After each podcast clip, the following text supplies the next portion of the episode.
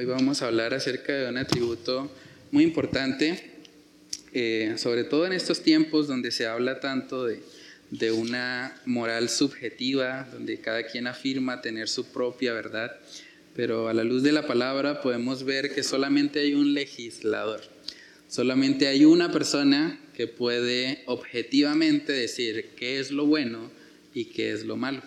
Y esa persona es precisamente nuestro Dios. Dios es legislador. Vamos a ver Isaías capítulo 33. Si alguien tiene ese texto, lo, puede leer. Y comenzamos el estudio de hoy con oración. Isaías capítulo 33, versículo 22. Porque Jehová es nuestro juez Jehová es nuestro legislador, Jehová es nuestro rey, Él mismo nos salvará. Amén. Vamos a orar para pedir la dirección del Señor. Padre, te damos muchas gracias, Señor, por este tiempo. Gracias por la oportunidad que tú nos concedes, Dios, de poder meditar en tus atributos, meditar en esas cualidades divinas, Señor, que nos, que nos muestran realmente quién tú eres, que nos ayudan a, a crecer, Señor, en un entendimiento de tu palabra, en un entendimiento de tu naturaleza, para que así podamos adorarte, Señor, en espíritu y en verdad. Padre, ayúdanos a, poder meditar en este aspecto de tu carácter, que tú eres legislador, tú eres quien establece las leyes morales universales, Dios. Sabemos que vienen de ti y que cada ley, Señor, que, que aún está eh, en nuestros corazones, Señor, nos, nos muestra realmente que, hay un creador, que hay alguien que, que ha establecido eso en nuestras vidas y que es a Él a quien debemos adorar y exaltar. Padre, oramos para que tú seas glorificado por medio de este estudio, para que tú nos lleves a valorar esa ley que tú como legislador nos has dado y que podamos aplicarla, Señor, siempre en dependencia de ti, en dependencia de, de tu gracia y de tu Espíritu Santo, Dios. Oramos para que tú seas exaltado en medio de esta eh, exposición y que nos ayude, Señor, a poder vivir lo que aprendemos en el nombre de Cristo Jesús. Amén y amén. Bueno, hermanos, Isaías capítulo 33, versículo 22 es interesante porque ahí podemos ver eh, los tres poderes gubernamentales. ¿Cuáles son los poderes gubernamentales que tenemos en Colombia? Poder legislativo, judicial y ejecutivo. ¿Y qué dice el texto? Isaías 33, 22 dice que Jehová es nuestro juez, es el poder eh, judicial. Eh, dice que Jehová es nuestro legislador, lo que vamos a estar meditando principalmente hoy, eso habla del poder del legislativo, y dice que Jehová es nuestro rey, el poder ejecutivo. Ahora, es interesante eso, ¿no? Coloqué ahí como, como pregunta de reflexión, ¿Por qué si el pueblo de Israel ya tenía jueces, eso lo podemos ver, incluso hay un libro entero dedicado a los, a los jueces, ya tenía jueces, ya tenía legisladores también, personas que se encargaban de, de establecer cuáles iban a ser las leyes, y también tenía reyes. O sea, eso ya estaba de alguna manera eh, delegado a ciertos hombres. Pero ¿por qué si ya existía eso? ¿Por qué eh, el Señor ahora les recuerda en este pasaje que Él es su juez, que Él es su legislador y que Él es su rey. ¿Alguien quiere compartir algo?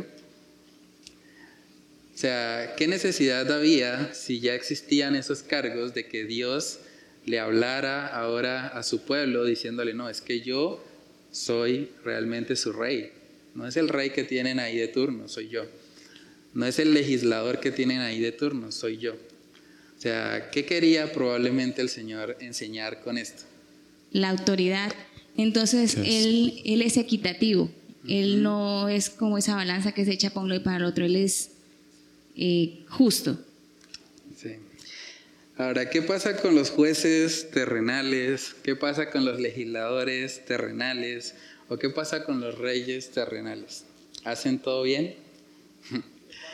No, ¿cierto? Entonces, este pasaje le está mostrando al pueblo de Israel que hay alguien que está por encima de esas autoridades terrenales y que esa persona debe ser la mayor autoridad sobre sus vidas. Más que poner la confianza en el rey terrenal, deberían poner la confianza en el rey celestial. Más que poner la confianza en el legislador de turno, debían poner la confianza en el legislador universal, que es Dios. Más que confiar de pronto en los jueces, ellos debían confiar en Dios como juez supremo. Entonces es como si el Señor les estuviera enseñando a ellos que por encima de las autoridades terrenales hay una autoridad superior que es Dios. Y es un aspecto muy importante porque hay momentos en que incluso la autoridad terrenal va a fallar. Incluso la autoridad terrenal puede llegar a pedirnos que hagamos algo que va en contra de la autoridad celestial. Y en ese momento lo que el cristiano debe hacer es desobedecer porque su lealtad debe estar única y exclusivamente en el Rey de Reyes y Señor de Señores. Por eso los discípulos, cuando trataron de decirles que no predicaran más el Evangelio, ellos dijeron, bueno, es necesario obedecer a Dios antes que a los hombres. Nuestra lealtad siempre debe estar puesta totalmente en la autoridad superior que es Dios.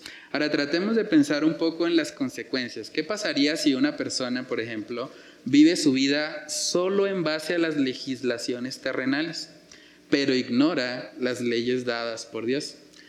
Si alguien dice, bueno, pues yo simplemente voy a cumplir con las leyes eh, terrenales, con la constitución política y ya, pero ya lo que Dios dice, pues no, yo, mi autoridad o mi legislador, es eh, las leyes colombianas o las leyes de, mi país. Realmente si una persona vive de esa manera va a poder honrar al Señor. De hecho, estamos en una decadencia moral impresionante. Hay países en el mundo donde es legal hacer cosas que son pecado, que son inmorales, que el legislador supremo ha dicho que está mal. Hay países donde tristemente es permitida la eutanasia, incluso sin tener una enfermedad terminal. Una persona simplemente dice, no quiero vivir más, estoy aburrido, quiero que me maten, pues viaja a esos países y la ley terrenal los permite quitarse la vida. Eso es lamentable. Hay países en el mundo donde, por ejemplo, el aborto es permitido hasta el noveno mes. O sea, el, feto está completamente desarrollado. De hecho, si le hicieran una cesárea a esa mujer, el hijo iba a vivir, pero hasta el noveno mes ella puede decidir abortar. Y hay países en el mundo donde la legislación terrenal permite eso. Entonces, claro, si una persona coloca la mirada solo en las legislaciones terrenales, puede terminar eh, deshonrando a Dios como el legislador de todo. Por eso es muy importante entender este aspecto de que Dios es el verdadero legislador. Hay leyes colombianas que debemos cumplir siempre y cuando no nos pidan hacer algo que vaya en contra de Dios. Pero hay leyes universales dadas por Dios, es el autor del bien y el mal, de la, de la moralidad. Y, nuestra obediencia debe estar principalmente sobre Dios, sobre el dador de la ley, el que ha establecido qué es lo bueno y qué es lo malo. Sobre todo en esta época de tanta decadencia en las legislaciones terrenales, decadencia moral, es necesario que nosotros podamos ver a Dios como el legislador de nuestras vidas. Las decisiones que tomamos realmente no importa tanto si las aprueban las leyes colombianas como si importa si las aprueba nuestro Dios. Porque si agradamos a Dios, no importa realmente si tenemos que desobedecer a los hombres. Pero si buscamos agradar a los hombres por encima de agradar a Dios, vamos a estar en problemas. Ahora, es interesante, ¿no? Porque el único que tiene este atributo precisamente es Dios. Dios es el que puede legislar, Dios es el que puede decir que algo es bueno o que algo es malo. Él nos creó. De hecho, desde el principio, en Génesis capítulo 1, podemos ver cuando Él formó los cielos y la tierra, ¿qué fue prácticamente lo primero que hizo? Legislar.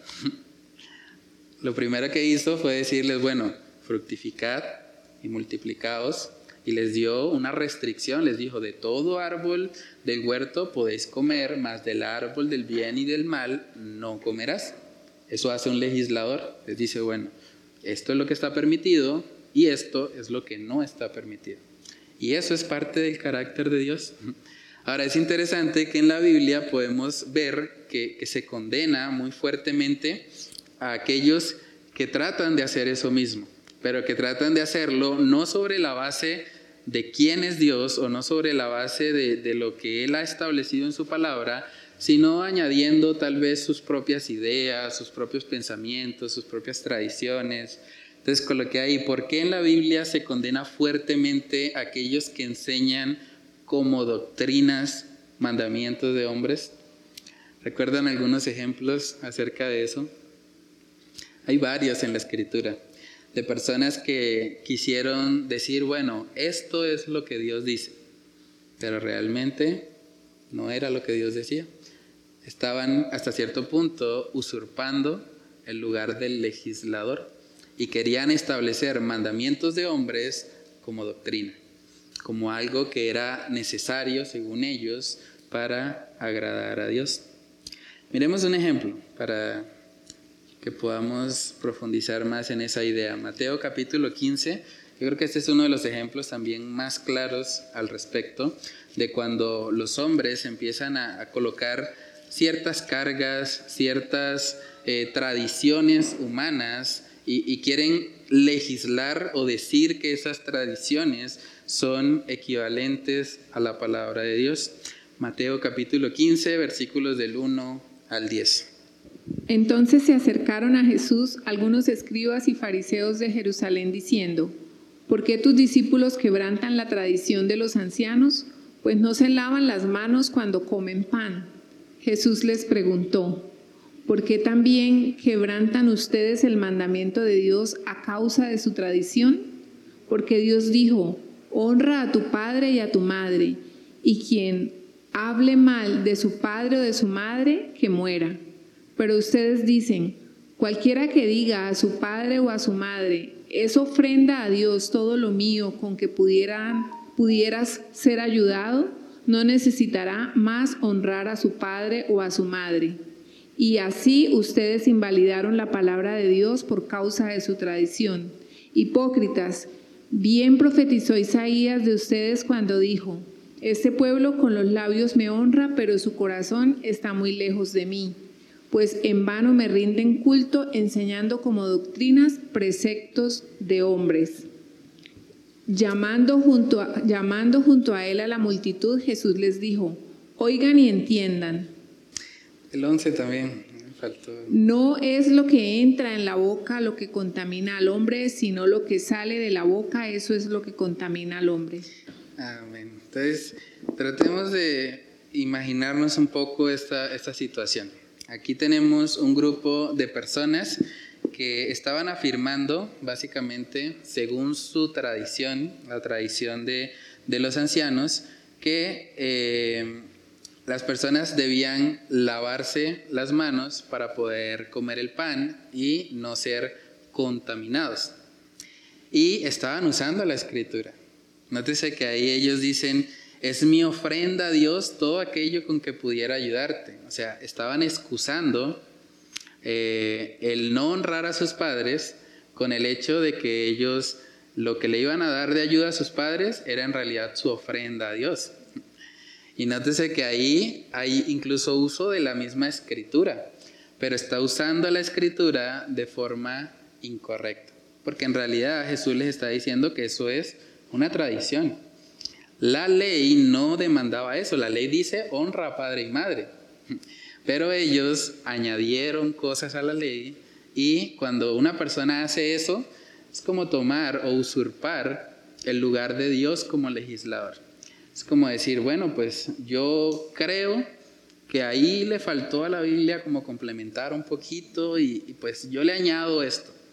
Y hay que tener mucho cuidado con esa actitud porque eso puede llevar a que las personas se enfoquen tanto en, en la supuesta ley o en el mandamiento de hombres que en la palabra de Dios. Y es lo que Jesús les está confrontando porque dice, este pueblo de labios me honra. O sea, es un pueblo que al parecer tiene cierto conocimiento correcto en lo que habla, pero su corazón estaba lejos del Señor. Entonces, debemos tener mucho cuidado porque el único que puede legislar y decirnos qué es lo bueno y qué es lo malo es Dios. Y para eso debemos ir a la escritura y debemos interpretar la escritura correctamente, porque si no podemos estar añadiendo mandamientos de hombres que simplemente se convierten en una carga para las personas y que de hecho los terminan alejando a veces más del Señor. Entonces, el único que realmente posee la autoridad para legislar y para hacerlo correctamente es precisamente nuestro Dios. Tito capítulo 1, ahí también podemos ver otra exhortación a tener cuidado con las personas que añaden mandamientos de hombres a la palabra de Dios. Tito capítulo 1, versículos del 13 al 15. Este testimonio es verdadero, por tanto repréndelo duramente, para que sean sanos en la fe, no atendiendo a fábulas judaicas ni a mandamientos de hombres que se apartan de la verdad. Todas las cosas son puras para los puros, mas para los corrompidos e incrédulos nada les es puro, pues hasta su mente y su conciencia están corrompidas. Amén. Entonces ahí vemos que dice, no atendiendo a fábulas judaicas ni a mandamientos de hombres que se apartan de la verdad. Entonces debemos tener mucho cuidado realmente con esto, porque pasa mucho, ¿no? Pasa mucho sobre todo en el contexto de las iglesias. Casi que la mayoría de los debates que se dan es, bueno, ¿qué puedo hacer o qué no puedo hacer en mi vida cristiana? Entonces hay un montón de cristianos debatiendo, bueno, pues yo creo que yo sí puedo tomar alcohol moderadamente, porque la Biblia no dice que eso esté mal, y otros dicen, no, no debemos tomar ni una gota de alcohol porque hay personas que de pronto eh, nos pueden ver y eso sería piedra de tropiezo para ellos. Y cada uno puede tener un, un argumento incluso basado en la escritura, pero debemos tener mucho cuidado de no llamar pecado algo que Dios abiertamente no ha llamado pecado. Y eso aplica para muchas áreas. Hay iglesias, por ejemplo, donde dicen que tomar café es pecado. Y hay argumentos que utilizan para eso. Ellos dicen, no, pero es que el café eh, está compuesto de cafeína y la cafeína pues afecta el sistema nervioso y el cuerpo es templo del Espíritu Santo. Entonces hacen una serie de razonamientos y llegan a la conclusión, tomar café es pecado. Pero ¿dónde dice eso en la Biblia? No hay un versículo que hable acerca de eso.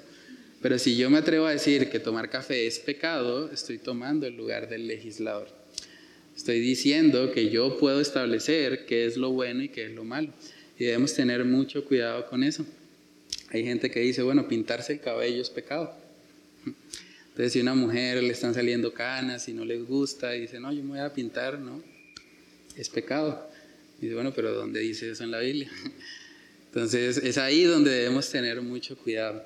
Con lo que ahí los cristianos debemos tener cuidado de no usurpar el lugar de Dios como legislador al llamar pecado cosas que Él mismo no ha llamado pecado. No confundamos preferencias con pecado. Eso es muy importante. Hay muchas áreas de nuestra vida en las que tal vez no vamos a tener un versículo bíblico específico. Y es ahí donde el Señor nos ha dado libertad y es ahí donde vamos a actuar en base a principios y vamos a tener ciertas preferencias, eso es normal.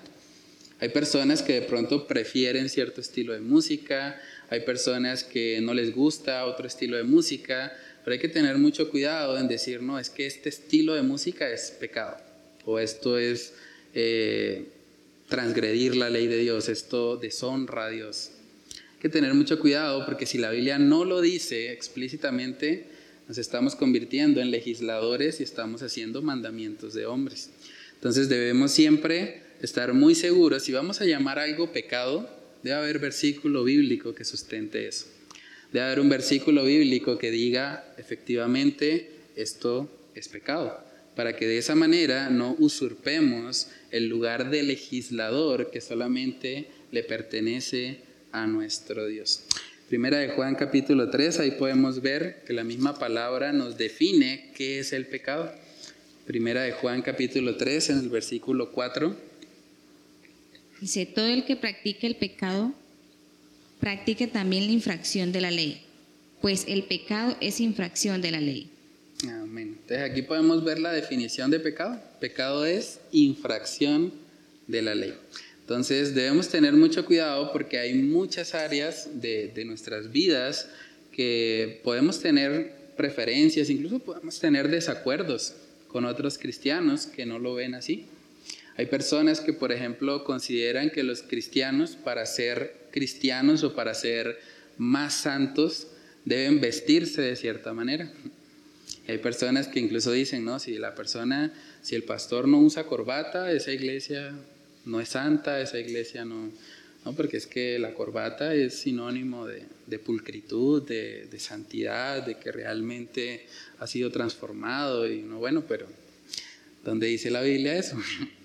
O sea, ahora podemos tener una preferencia, claro, alguien puede decir, no, a mí me gusta, yo prefiero, me parece mejor, me parece una vestimenta adecuada, prudente, está bien, no hay ningún problema por eso. Pero no podemos llegar a llamar pecado algo que Dios abiertamente en su palabra no ha llamado pecado. Porque cuando hacemos eso, entonces corremos el riesgo de estar convirtiendo eh, o estar enseñando como doctrinas mandamientos de hombres. Un ejemplo muy claro también de eso está en Romanos capítulo 14. Romanos 14 describe lo que era un debate muy fuerte que había en la época de la iglesia primitiva. Romanos capítulo 14, versículos del 1 al 6. Recibí al débil en la fe, pero no para contender sobre opiniones porque uno cree que se ha, se ha de comer de todo, otro que es débil come legumbres, el que come no menosprecie al que no come, y el que no come no, me, no juzgue al que come, porque Dios lo, lo ha recibido. Hasta el 6. ¿Tú quién eres que juzgas? Al criado ajeno para su propio Señor está en pie o cae, pero estará firme, porque poderoso es el Señor para hacerte estar firme. Uno hace diferencia entre, día y día, otro juzga iguales todos los días. Cada uno esté plenamente convencido en su propia mente.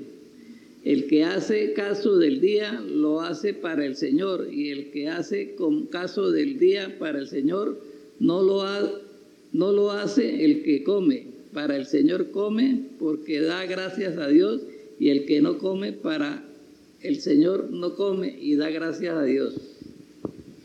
Amén. Entonces, bueno, en ese contexto, el, tema de, comer carne o no, no simplemente iba ligado a un asunto de la dieta. No simplemente era que hubiese personas pensando, bueno, yo no voy a comer carne porque voy a adoptar una dieta vegetariana o cosas por el estilo, Realmente el contexto ahí tiene que ver con la carne que en ese momento era sacrificada a los ídolos. O sea, había personas que usaban la carne y, lo entregaban a un ídolo pagano.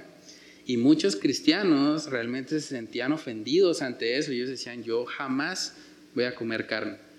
Ustedes han visto cómo lo colocan esa carne allá delante de los ídolos. Eso es algo abominable, eso es algo que el Señor rechaza.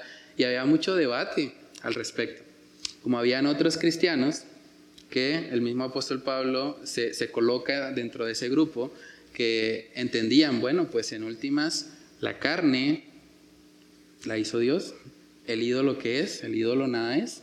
Aunque haya personas que estén entregando esto a los ídolos, pues los ídolos nada son.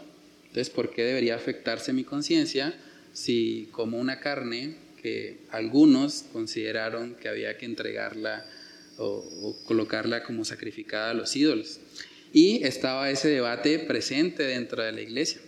Y el apóstol Pablo dice, bueno, estas diferencias doctrinales hay que manejarlas con sabiduría. Estas diferencias doctrinales no son de primer orden, no son diferencias que van a hacer que alguien sea salvo o no, porque de hecho cuando habla del débil, dice débil en la fe, es un creyente. Y cuando habla del fuerte, también es fuerte en la fe. Ambos son cristianos. Entonces, si alguien, su conciencia se ve muy afectada porque dice, no, esta carne la entregaron a los, a los ídolos, yo no puedo comer eso, está bien, no lo haga. Y si alguien entiende en su libertad que puede comer carne porque ve que es algo que pues realmente no, no es un pecado en contra de Dios, pues también lo puede hacer. Pero que dice que ni el débil juzgue al fuerte, ni el fuerte menosprecie al débil.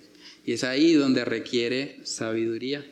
Porque hay situaciones donde tendemos a pensar, no, si alguien no se comporta igual que yo, entonces no es cristiano. Pero Romanos 14 está mostrando que dos cristianos pueden tener perspectivas diferentes respecto a asuntos secundarios y seguir siendo hermanos en la fe y seguir manteniendo la unidad. Lo mismo estaba pasando respecto a los días. Ustedes saben que todo el Antiguo Testamento y toda la cultura judía que estaba muy presente en esta iglesia primitiva, ellos guardaban el día sábado. Luego los cristianos llegaron y dijeron, no, pues Cristo resucitó el primer día de la semana, el día domingo, Vamos a reunirnos ahora el domingo conmemorando la resurrección. Y eso fue un gran debate también, porque aquellos que tenían esa costumbre, esa tradición de guardar el sábado, decían, no, esto tenemos que perseverar porque el sábado era parte del decálogo de los diez mandamientos y esto tenemos que, que mantenerlo. Dios lo escribió con su propio dedo. Y eran debates ardientes. Pero ¿qué dice Pablo? Bueno, uno hace diferencia entre día y día otro juzga iguales todos los días. Cada uno esté plenamente convencido en su propia mente y el que lo hace, hágalo para el Señor. Y el que no lo hace, no lo haga para el Señor también. Entonces es un aspecto muy importante y parte de, de la madurez espiritual, de la madurez cristiana, es entender que hay ciertas áreas donde podemos tener diferencias y que eso no debe afectar de ninguna manera a la unidad de la iglesia. No deberíamos menospreciar a un hermano porque actúa de forma diferente a nosotros en áreas que no son realmente esenciales para salvación. Por ejemplo, ahorita nos acercamos ya a la época de Navidad. hay hermanos que realmente tienen una conciencia muy sensible al respecto y dicen, no, yo no puedo colocar un árbol de Navidad en mi casa porque eso viene de los celtas, porque eso tiene un trasfondo pagano, porque hay personas que usan eso como idolatría y realmente si ellos tienen esa convicción en su corazón está bien. ¿Qué es lo que no debe hacer ese hermano? No debe imponer su convicción personal a todos los cristianos diciendo, bueno, el cristiano que pone un árbol es un idólatra. Ese está perdido, ese no es mi hermano en la fe, ese ni cristiano será porque ahí ya estoy haciendo como doctrina un mandamiento de hombres. La Biblia no me dice si pongo un árbol, como tampoco me dice si no lo pongo. O sea, realmente es un asunto de libertad donde podemos tener diferencias y mantener esas diferencias en amor sobre la base de las legislaciones que el Señor sí nos ha dado. Entonces debemos cuidarnos de añadir o de quitar cosas que el legislador universal ha dicho, con lo que hay en la parte de aplicación. La legislación universal de Dios son las sagradas escrituras. Por ende, si nuestro deseo es honrar al legislador, no podemos añadir ni quitar nada de lo que él ya ha legislado. O sea, la legislación de Dios está acá, está en las sagradas escrituras. Y realmente cuando un legislador, cuando el poder legislativo, por ejemplo en Colombia, emite un decreto, un veredicto, si uno quiere honrar realmente al dador de esa ley, pues uno se limita a cumplir lo que la ley dice, ¿cierto? Sin añadirle, sin quitarle nada. Entonces hay que tener mucho cuidado con eso.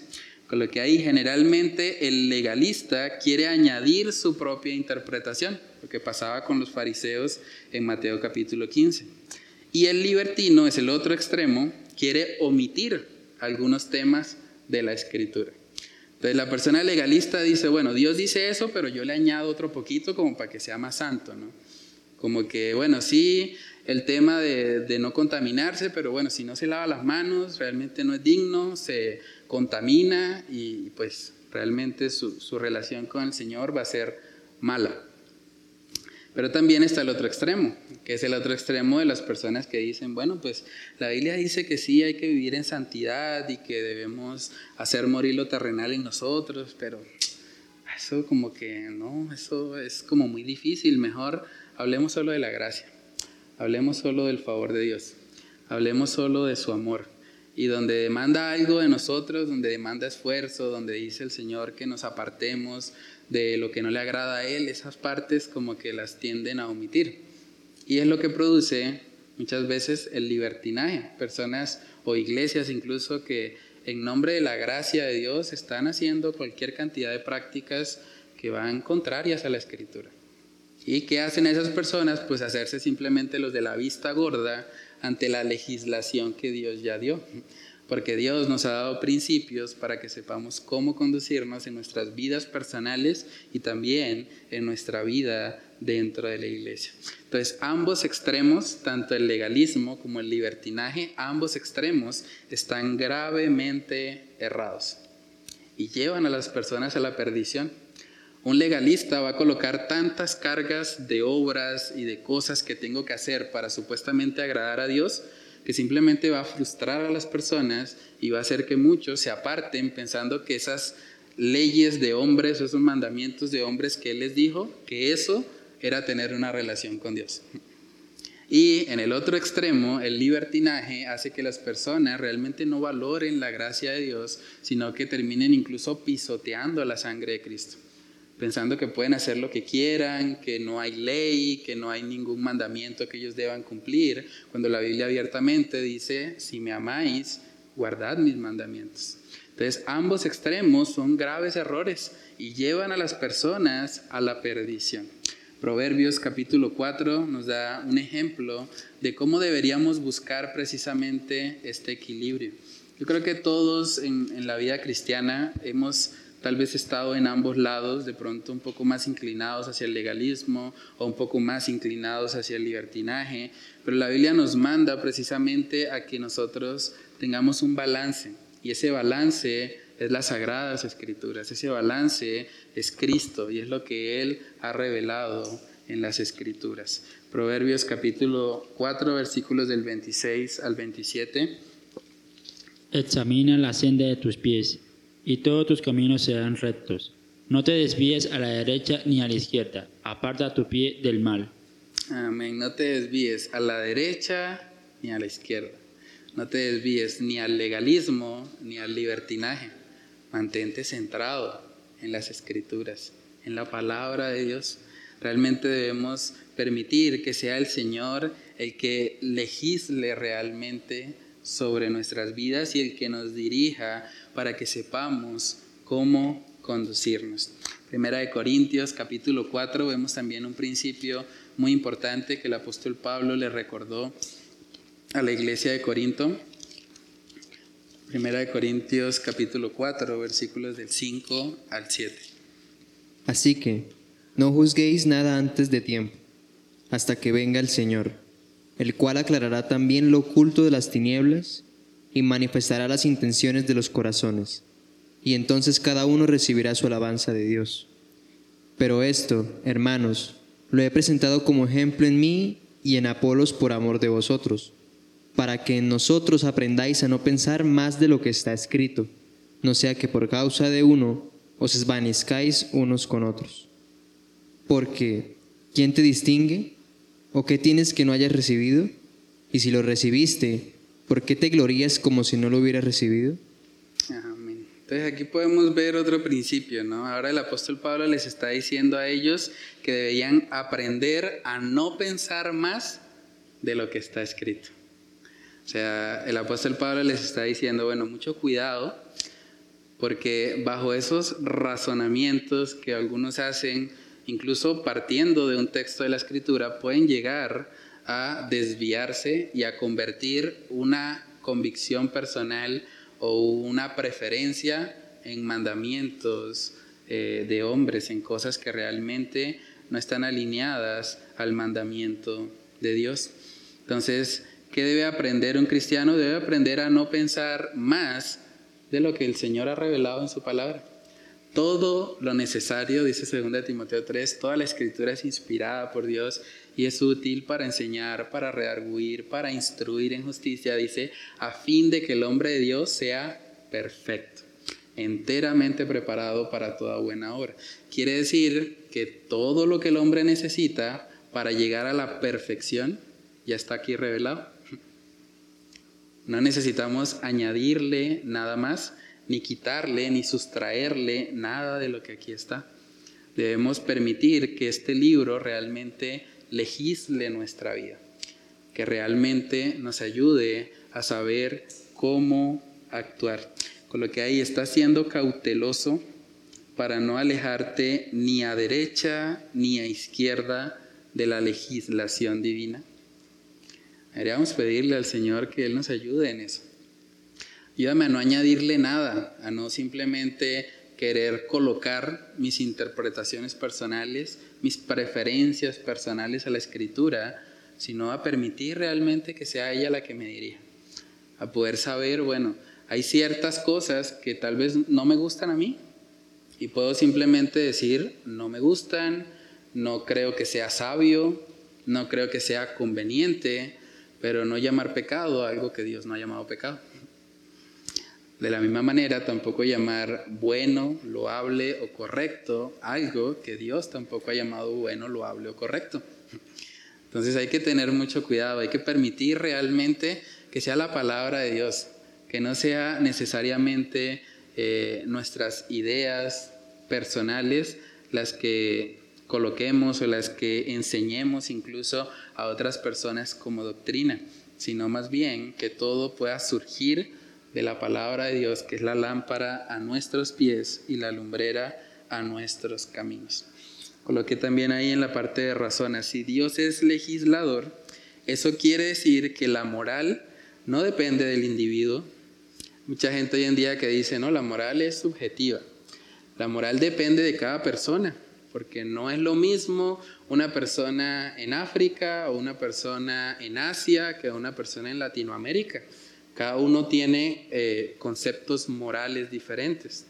Bueno, eso lo dicen algunos, pero no es lo que la palabra de Dios enseña. Si Dios es el legislador, Dios legisla aquí y en África, aquí y en Asia, aquí y en todas partes. La moral no depende del individuo, depende de Dios, que es el, el legislador.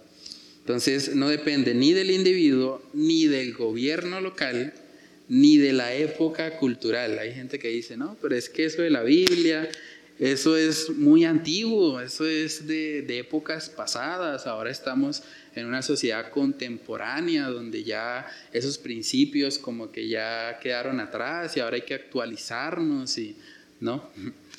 Realmente Dios es legislador y además uno de sus atributos es que Él es inmutable, Él no cambia. Los mismos principios morales que regían desde Génesis capítulo 1 son los mismos principios morales que rigen hoy eh, en el 2025, el 2023, perdón, estaba adelantando. En el, en el año 2023 siguen siendo los mismos principios morales. Y uno se pregunta, bueno, pero ¿cómo hacían las personas, por ejemplo, en el libro de Génesis, que no tenían nada escrito, no tenían en ese contexto la Biblia? Pues la palabra misma nos muestra que la obra de la ley ha sido escrita en los corazones. Por eso, cuando Caín mató a Abel, él sabía que había pecado. Había algo dentro de él que, sabía que había actuado mal. Y por eso cuando el Señor llega y le pregunta por su hermano, su reacción inmediatamente, pues, yo acaso soy guarda de mi hermano, ya eso muestra realmente que él era consciente que había hecho algo mal. Por eso estaba ocultando información, por eso no quería decir que él mismo lo había matado. Porque hay una obra de la ley en nuestros corazones que nos muestra, cada persona tiene una conciencia y sabe, incluso en cualquier lugar, hasta en las tribus eh, que no forman parte de una civilización, uno puede entrar a esas tribus o bueno, leer eh, sobre lo que algunos misioneros, por ejemplo, han hecho y casi todos ellos hablan de que dentro de la tribu había un estándar moral. O sea, había un código, ellos sabían que había ciertas cosas que no se debían hacer. Ellos sabían que traicionar a una persona estaba mal. Ellos sabían que golpear a una persona débil y frágil era incorrecto. Ellos tienen una forma de moralidad. ¿Por qué? Porque el legislador, que es Dios, ha colocado eso en los corazones de los hombres para que entendamos que necesitamos a Dios. Por eso dice la palabra en Romanos también que somos inexcusables delante de Dios. Porque ninguna persona en la faz de la tierra ha cumplido o ha vivido exactamente como su conciencia demanda que viva. A veces la gente pregunta, bueno, pero ¿y qué pasa con esos lugares donde eh, no ha llegado, por ejemplo, no conocen la Biblia, no, no han ido misioneros allá? En esos lugares hay personas que también son pecadoras, porque aunque no lo hayan leído directamente de las escrituras, su conciencia les ha dado testimonio. Y los que han actuado de forma contraria a la ley que está en su corazón, han pecado también. Es como Caín. Él no tenía nada escrito en ese momento, pero sabía que había pecado. Entonces, realmente esa ley moral que gobierna a todos los hombres nos muestra o nos, nos apunta a la necesidad de un Salvador. Porque la única forma en que el hombre pecador pueda realmente alinearse y de alguna manera eh, vivir ahora conforme a, su conciencia incluso, es que reconozca al Creador, es que reconozca a Cristo como único y suficiente Salvador de su vida. Entonces, con lo que hay, si Dios es legislador, eso quiere decir que la moral no depende ni del individuo, ni del gobierno local, ni de la época cultural. La moral es objetiva, porque fue dada por un Dios que no cambia. Y justamente el propósito principal de esa ley es enseñarnos a todos la necesidad que tenemos de un Salvador. El propósito por el cual Dios es legislador es porque la ley nos lleva a reconocer que no la hemos cumplido. No solamente que no la hemos cumplido, sino que no somos capaces de cumplirla. Necesitamos a alguien que nos ayude, a alguien que nos rescate de esa condición para que podamos vivir conforme a la ley divina dada por el legislador. Gálatas capítulo 3, Gálatas capítulo 3, versículos del 23 al 24. Dice, antes de venir la fe estábamos encerrados bajo la gracia, confinados por la fe que había de ser revelada. De manera que la ley ha venido a nuestro hacer nuestra guía para conducirnos a Cristo a fin de que seamos justificados por la fe. Amén. La ley ha sido nuestro ayo, ¿sí? nuestra guía, nuestro tutor. La, ley nos ha mostrado que no hemos cumplido el estándar, que Dios ha dicho que ciertas acciones son incorrectas y nosotros hemos actuado de manera incorrecta. Y eso nos muestra que necesitamos un Salvador. ¿Saben qué es la forma también como fueron salvos muchos en el Antiguo Testamento? El libro de Job es un testimonio de eso. Job no era israelita. Job no tenía la ley, pero Job tenía una relación con Dios. De hecho, Job afirmó miles de años atrás una de las afirmaciones más contundentes acerca de lo que el cristianismo hoy en día es. Él dijo, yo sé que mi redentor vive y yo sé que se levantará de los muertos. Dos mil años antes de que Jesús viniera, él tenía su confianza puesta en el Salvador venidero y en su futura resurrección. Impresionante. Pero él vio su condición de pecado y él tuvo una relación con Dios.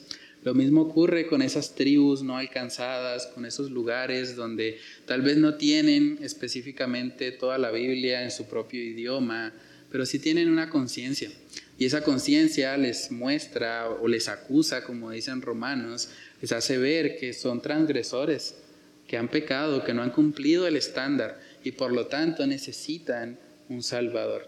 Y ese Salvador es la persona de Jesucristo. Ese es el propósito principal de la ley. Saben que muchos ven la ley como algo que nos identifica como cristianos. Dicen, bueno, si yo hago esto, entonces soy cristiano. Pero el propósito principal de la ley no es hacernos más cristianos, porque en últimas el resultado de nuestro cristianismo es por la fe. Somos salvos por gracia, por medio de la fe, no por la ley. La ley viene después.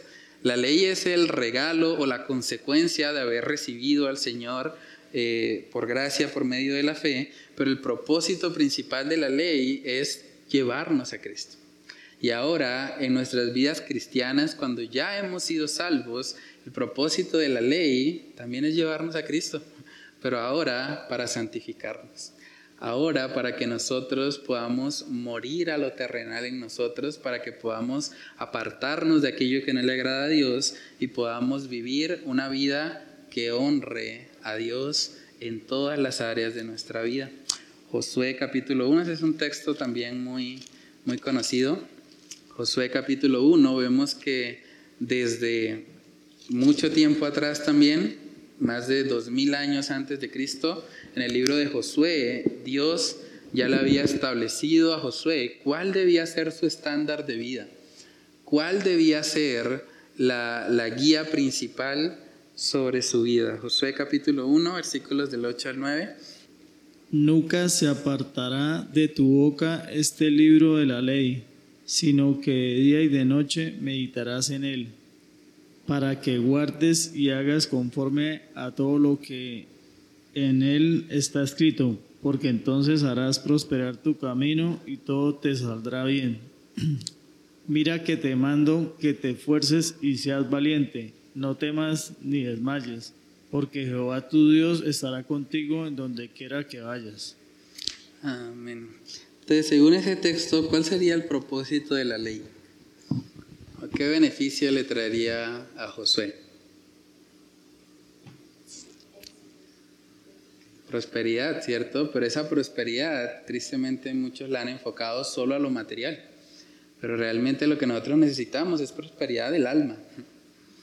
O sea, en la medida que yo conozco la ley de Dios, voy a poder vivir agradando a Dios con todo mi ser.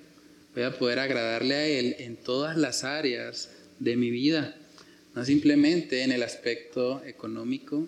De hecho, incluso puedo morir a muchos deseos que tenía en mi área económica porque ahora encuentro mayor prosperidad en Dios que en eso. Entonces, es un aspecto realmente muy importante. Si ven que el propósito de la ley para Josué no era simplemente restringirlo, nunca se apartará de este libro de la ley para que tú no cometas ningún error, para que tú no peques, para que tú no hagas lo incorrecto. Realmente el Señor le está hablando a él de que hará prosperar su camino. O sea, la ley de Dios no deberíamos verla como algo que nos restringe, o como si Dios nos estuviera eh, prohibiendo hacer algo que nos va a beneficiar, porque no es así. Realmente la ley de Dios es para nuestro bien. Los principales beneficiados de la ley de Dios somos nosotros. En la medida en que lo aplicamos, somos bendecidos, tal vez no materialmente, pero sí en nuestra alma, sí en nuestro ser, sí en nuestro espíritu. Entonces debemos aprender a ver la ley de Dios no como una carga, no como algo que nos restringe la diversión en este mundo, sino más bien como algo que hace bien a nuestro ser. Dice en primera de Juan también que aquellos que, han nacido de Dios, eh, los mandamientos de Dios no son gravosos. Para un cristiano la ley no debería ser una carga, no debería ser un problema, más bien debería ser un deleite. Debería ser una razón para estar gozoso. Estoy viviendo conforme a lo que Dios, que es bueno, ha legislado. Con lo que, conforme a lo que Dios quiere para mi bien, para que mi alma sea prosperada y para que yo pueda vivir para el propósito para el cual fui creado, que es darle gloria a Dios.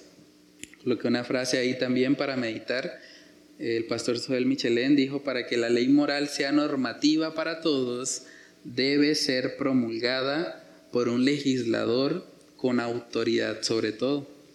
Y ese no es otro que Dios. Entonces realmente todo este aspecto de, la ley, de la moral que está en nuestros corazones, realmente apunta a que debe haber alguien que ha sido el dador de esa ley. De hecho, ese es uno de los argumentos más fuertes que podemos utilizar cuando hacemos apologética, cuando hacemos defensa de la fe, cuando estamos tratando de guiar a una persona que dice ser incrédula, guiarla a que reconozca al Señor. Porque esa persona, aunque diga ser incrédula, probablemente estaría en desacuerdo si alguien le roba el celular. Y uno le puede preguntar, bueno, pues, ¿por qué tú estarías en desacuerdo si, si no hay Dios en últimas? ¿Qué tiene de malo que alguien te robe el celular? No, es que eso está mal. ¿De dónde sacas la noción del bien y del mal? No, pues es que yo creo que está mal porque me está haciendo daño, pero ¿por qué tú crees eso? Si la moral es subjetiva, él puede considerar que robarte está bien y es su moral y debe respetarla. Ahora, realmente si tú reconoces que el hecho de que te roben está mal, estás reconociendo que hay una moral objetiva. O sea, hay ciertos mandamientos que todos deberíamos cumplir para que la sociedad funcione. Y eso es precisamente lo que la Biblia dice. Dios nos ha dejado un legislador, nos ha dejado diez mandamientos donde podemos saber si una sociedad viviera conforme a los diez mandamientos, no habría ningún problema en esa sociedad. Se pudiese solucionar la mayor parte de los problemas que enfrentamos hoy en día. De hecho, los problemas que hay en nuestra nación es precisamente porque la nación se ha apartado de la ley de Dios. Porque los gobernantes están robando cuando Dios dice no robarás. Porque hay delincuentes que están matando cuando Dios dice no matarás. Porque hay personas que están envidiando a su prójimo, deseando lo que otros tienen y les está llevando precisamente a hacerle daño a esas personas cuando Dios dice no codiciarás. Si viviéramos conforme a los mandamientos de Dios, no tendríamos ese problema. La sociedad realmente estaría honrando a Dios en todas las áreas de su vida. Entonces en la parte de atrás coloqué algunas actividades de profundización. Les envié los videos también por el grupo del Faro. Eh, Dios el legislador es una prédica del pastor Sugel Michelén y otra que lleva el título de la serie Los atributos de Dios, Dios legislador de Radio Luz para las Naciones. Entonces pueden escuchar los videos y escribir ahí en el recuadro las principales enseñanzas y aplicaciones de los mismos. También les compartí un artículo de Coalición por el Evangelio que se llama La Ley Moral dentro de mí y habla precisamente acerca de eso, de que hay una ley moral dada a todos los hombres por la cual podemos saber realmente que hay un estándar que viene de Dios como legislador. Entonces podemos ver el artículo y meditar en el hecho de que Dios como legislador universal ha dado una ley moral universal a todos los hombres.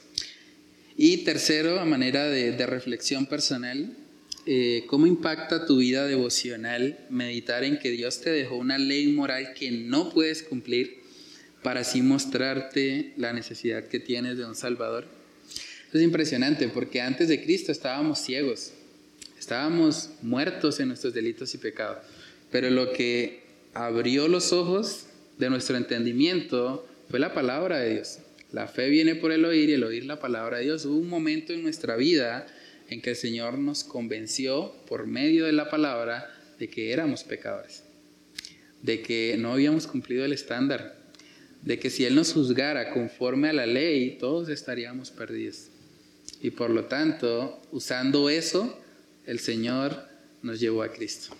Por eso dice que antes de conocerle a Él, todos estábamos bajo la ley. Estábamos encerrados bajo la ley porque no podíamos realmente cumplirla.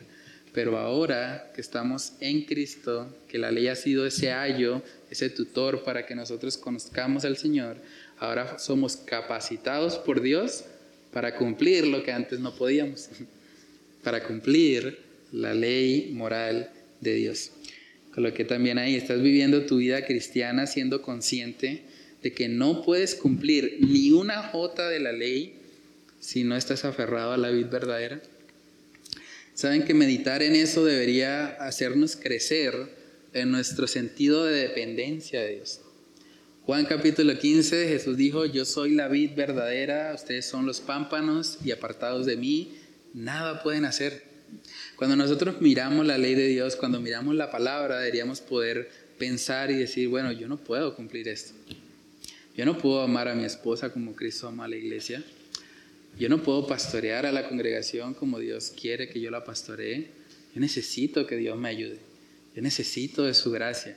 Yo necesito estar lleno del Espíritu Santo para poder cumplir con esto que no es natural para mí porque por naturaleza soy pecador. Por naturaleza realmente es imposible.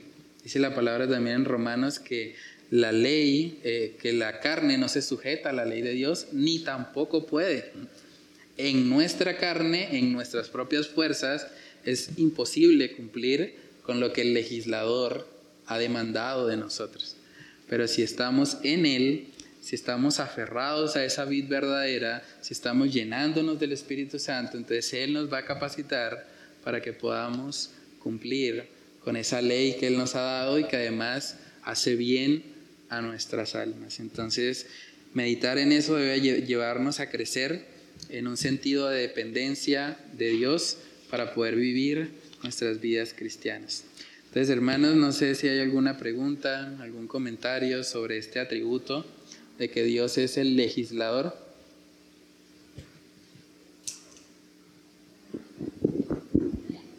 Eh, pastor, yo tengo una duda porque pues en la iglesia donde yo estaba, allá lo primero que nos enseñaron pues fue la forma de vestir. Ah, Aunque yo he visto pues sí porque me agrada, pero, mm. pero entonces yo no sé si allá sí de verdad se volvieron un legislador, porque uno veía alguna hermana que tenía pantalón, no, esa ya se escarrió, esa ya está mm. pecando.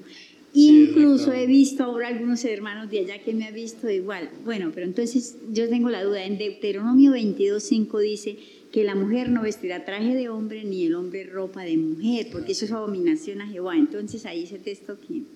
Sí, no, lo mismo. Deuteronomio hace parte del antiguo pacto, hace parte precisamente de, de la ley que era sombra de lo que había de venir del Salvador. Entonces no podemos realmente utilizar ni la ley levítica ni la ley de Deuteronomio para tratar de afirmar una práctica para nosotros. Ahora, sí en el Nuevo Testamento vemos que la mujer debe vestir con prudencia, con modestia, no debe llamar la atención sobre su propio cuerpo, debería llamar la atención más bien sobre sus cualidades internas, su espíritu afable y apacible que es de grande estima delante de Dios. Entonces, Realmente el, problema, lo que hace el legalismo es llegar a pensar si alguien no viste así como yo o no viste bajo cierto estándar, no es cristiano. Porque ahí ya estamos diciendo algo que la Biblia no dice. Pero yo creo que las mujeres sí deberían vestirse de forma prudente, de forma casta, y es algo que también nuestra sociedad pues ha, ha, desechado tristemente. Las mujeres están casi que saliendo cada vez más desnudas a la calle y es algo que tampoco agrada al Señor. ¿sí? Entonces, no podemos llegar a decir que hay un solo estándar de vestimenta cristiano y que las que no se visten así no son cristianas, pero sí hay principios que la Biblia dice donde hay que vestir con modestia, con prudencia y buscar precisamente no llamar la atención sobre su cuerpo, sino sobre sus virtudes internas. Entonces, eso es algo que a veces puede ser difícil porque hay muchas áreas de nuestra vida donde de pronto no hay específicamente un versículo. Entonces, en esas áreas es donde generalmente hay más debates y dicen, bueno, esto sí es correcto, no es correcto. Si mi hijo dice que se quiere pintar el cabello, eso está bien o eso está mal. sí, y es ahí donde viene muchas veces la controversia. Pero debemos entender que la Biblia no solamente se limita a decir si algo es pecado o no. También la Biblia habla de si algo es sabio o no es sabio. Y hay que pensar también en eso, porque el texto de 1 Corintios 10 dice, todo me es lícito, pero no todo me conviene. O sea, hay cosas que pueden ser lícitas, que tal vez no, no hay ningún versículo que diga que, que esté mal, pero que tal vez no me conviene. Tal vez no es bueno para mí. Entonces es ahí donde debemos eh, tener cuidado y, buscar siempre, como, como leímos también en Primera de Corintios, no ir más allá de lo que está escrito, sino pues eh, remitirnos siempre a la legislación de Dios, que es la palabra. Eh, que usted nombró allí diferencias doctrinales, me llama la atención también.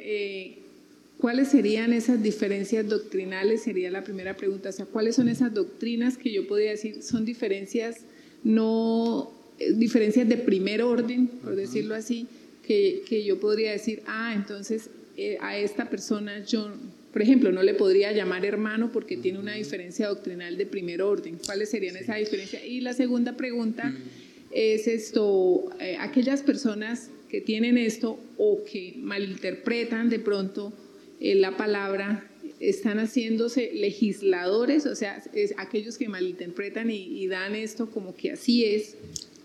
Ejemplo, pondría yo, eh, la salvación, que yo he estado como mucho inquieta por esto, que algunos dicen la salvación se pierde, otros dicen la salvación no se pierde.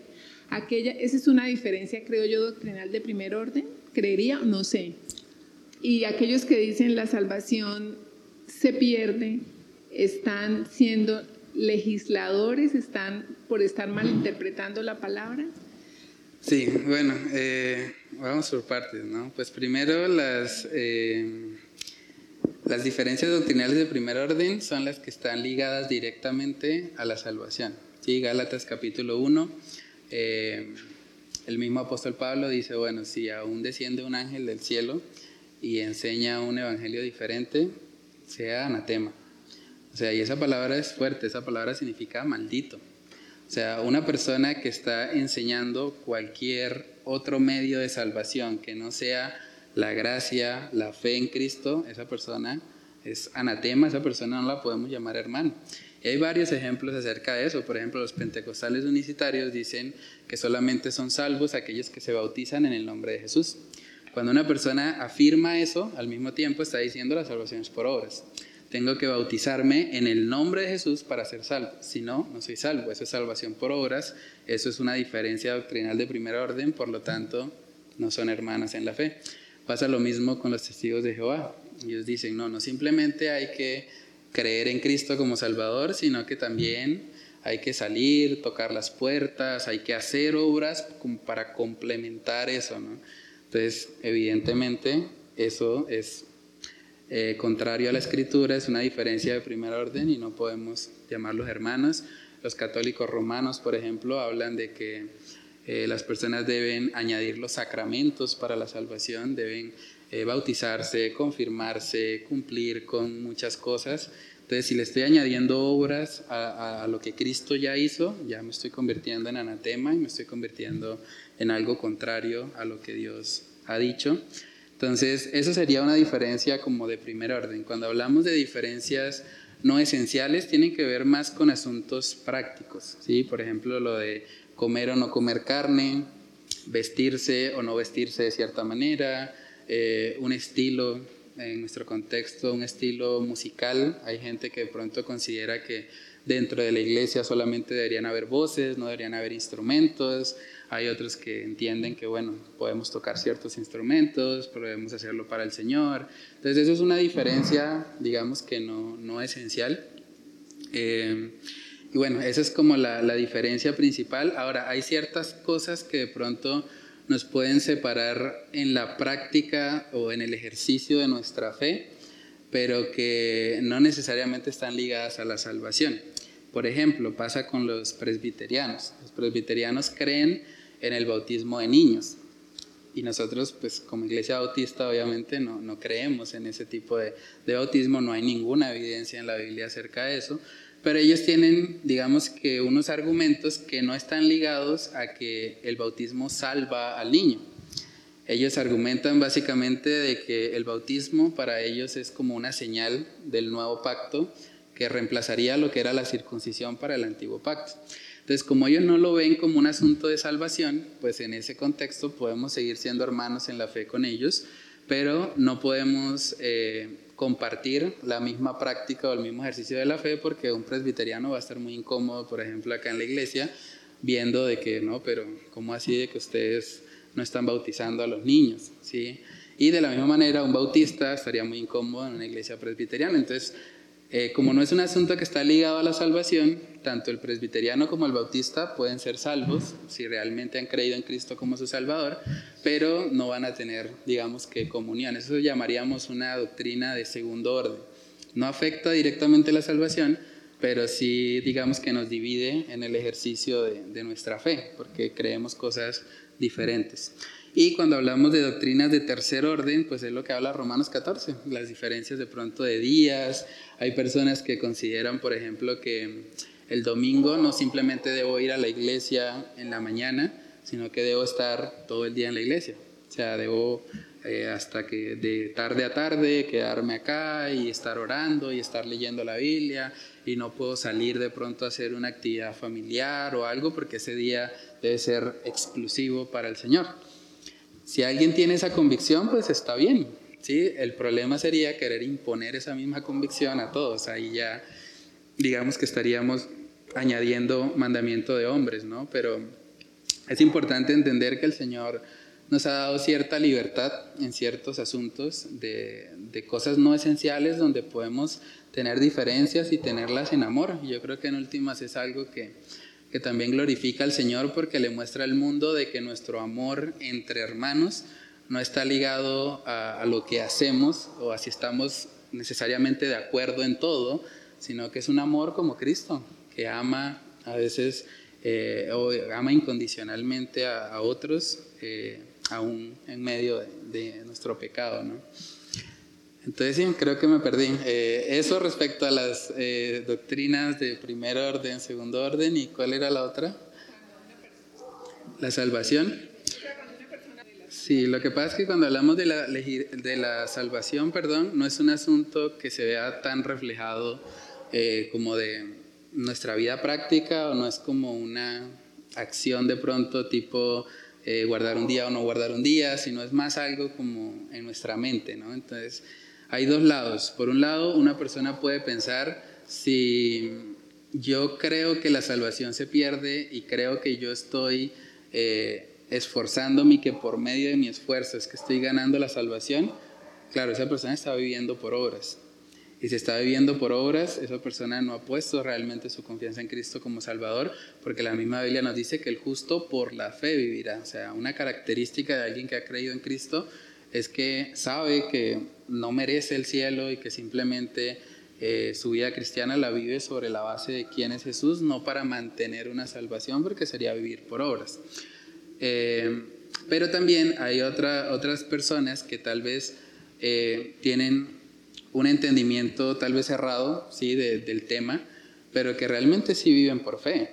O sea, ellos viven por fe, pero en su mente no han comprendido todavía que la salvación es un regalo, que la salvación es una obra que Dios comenzó y prometió terminar, como dice Filipenses, que comenzó la buena obra la terminará. Eh, Juan 10, que dice que nadie nos arrebatará de su mano. Entonces puede ser que tenga una confusión doctrinal, pero su vida práctica realmente descansa sobre la fe de Cristo. Entonces, claro, esa persona va a ser salva porque en últimas la salvación no es por una correcta interpretación de si la doctrina, si la salvación se pierde o no. Salvación es por gracia o por medio de la fe. Entonces, puede ser que aún teniendo ese error doctrinal en su mente, si está viviendo por fe, si su confianza es Cristo, pues esa persona va a ser salva a pesar de la mala doctrina, ¿sí? Y pues las personas, incluso pasa del otro lado también, porque hay personas que entienden que la salvación no se pierde, que la salvación es segura en Cristo, pero realmente no lo están viviendo así. Entonces tienen la doctrina correcta, pero su práctica de vida no coincide tampoco con lo que Dios demanda de un cristiano, por lo tanto, aún con la doctrina correcta, pueden estar perdiéndose. Entonces sí es importante siempre como recordar eh, pues la palabra de Dios en todo y, permitir que sea ella la que nos dirija, sobre todo en esos asuntos de, fe, de práctica y tener discernimiento. Sí, hay un libro, si no estoy mal, que se llama El triaje teológico. El triaje es lo que hacen en, las clínicas, cuando una persona llega y le hacen un, un análisis a ver en qué punto está. Eh, bueno, hay un libro que se llama El triaje teológico y habla de eso. Hay doctrinas de primer orden que sí definitivamente nos separan de una persona y no podemos ni siquiera llamarle hermano, como hay otras doctrinas de segundo orden que tal vez nos pueden dividir de pronto en cuanto al ejercicio de nuestra fe, pero que si esa persona pues ha creído en Cristo, puede que sea salva a pesar de que no estemos de acuerdo y eh, de tercer orden, pues son las cosas que sí podemos convivir como hermanos en la fe, como iglesia, estar, digamos, en un mismo ejercicio de la fe, pero tener prácticas diferentes que no deberían dividirnos ni, ni afectarnos en nuestra comunión con Dios. Entonces sí, qué pena ahí eh, la respuesta larga. ¿Iba a decir algo, hermano? ¿No? Bueno, entonces, eh, no sé si hay alguna otra pregunta o comentario respecto a eso que Dios es el legislador? ¿No? Bueno, entonces oremos y pidámosle al Señor que Él nos ayude a, poner por obra lo que, lo que hemos aprendido. Padre Celestial, te damos muchas gracias, Señor, por este tiempo. Gracias por permitirnos, Señor, reflexionar y meditar en el hecho de que tú eres el legislador universal, tú eres el único que tiene el derecho y la potestad de establecer qué es lo correcto y qué es lo incorrecto. Padre, guarda nuestros corazones del legalismo, de querer añadir cosas, Señor, a, tu palabra, de querer añadir nuestras preferencias personales o nuestras eh, propias interpretaciones, Dios. Ayúdanos siempre, Señor, a no apartarnos de tu palabra ni a derecha ni a izquierda. Guárdanos también, Señor, del libertinaje, de pensar que simplemente podemos vivir nuestra vida como bien nos parezca y podemos ignorar aspectos que tú has revelado, que tú has legislado en tu palabra para que nosotros cumplamos. Señor, ayúdanos a poder mantener este equilibrio, Señor, este balance en nuestras vidas cristianas, para que podamos honrarte siempre, Señor, para que nuestra alma sea prosperada, para que podamos, Señor, realmente experimentar de tu gracia y del propósito también para el cual tú nos has creado. Fuimos hechos para tu gloria, Señor, y solo hasta que nuestra alma realmente esté alineada contigo, con tu palabra, con lo que tú has legislado para nuestras vidas, solo hasta que eso ocurra, Señor, estaremos siempre insatisfechos, Dios. Ayúdanos a, a poner siempre la mirada en ti, a recordar que la ley, Señor, ha sido un regalo que tú nos has dado como criaturas para que podamos, Señor, adorarte, para que podamos exaltarte y para que podamos vivir una vida, Señor, que te honre y que traiga verdadera plenitud a nuestras almas, Dios. Oramos para que tú nos ayudes a no ver la ley como algo que tú has puesto para restringir nuestra felicidad, sino más bien como algo que tú has puesto para que nos deleitemos, para que nos gocemos, Señor, al contemplar y ver que tú, Señor, eres bueno y que tu ley también lo es, Dios. Oramos para que tú nos ayudes a poner por obra lo que hemos estudiado en esta noche. Te lo pedimos, Señor, en el nombre de Cristo Jesús. Amén y amén.